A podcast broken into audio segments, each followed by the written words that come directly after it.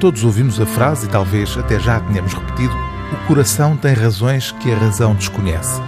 Pouca gente, no entanto, saberá que esta é uma máxima com mais de 300 anos.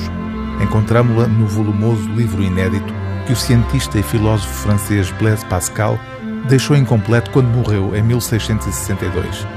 Os pensamentos de Pascal nasceram da intenção do autor de construir uma apologia do cristianismo, por contraponto ao racionalismo e ao ceticismo de outros dois grandes pensadores franceses que o antecederam, Montaigne e Descartes.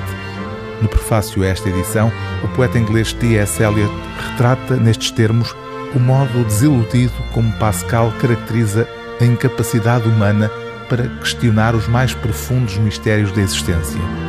A maioria da humanidade é intelectualmente preguiçosa, não sente curiosidade, deixa-se absorver por futilidades e é emocionalmente tíbia, e por isso incapaz quer de muita dúvida, quer de muita fé. E quando o homem vulgar se chama a si próprio cético ou descrente, trata-se em geral de uma simples pose que disfarça a aversão a pensar sobre qualquer coisa até chegar a uma conclusão.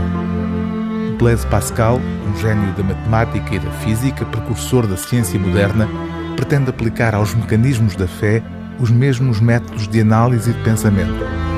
Conclui, no entanto, que é impossível determinar pela razão a existência de Deus. A fé, para Pascal, é uma aposta que se faz. Examinemos, pois, este ponto e digamos: Deus existe ou não existe, mas para que lado nos inclinaremos? A razão nada pode aqui determinar. Há um caos infinito que nos separa. Há como que um jogo na extremidade desta distância infinita em que sairá cara ou coroa.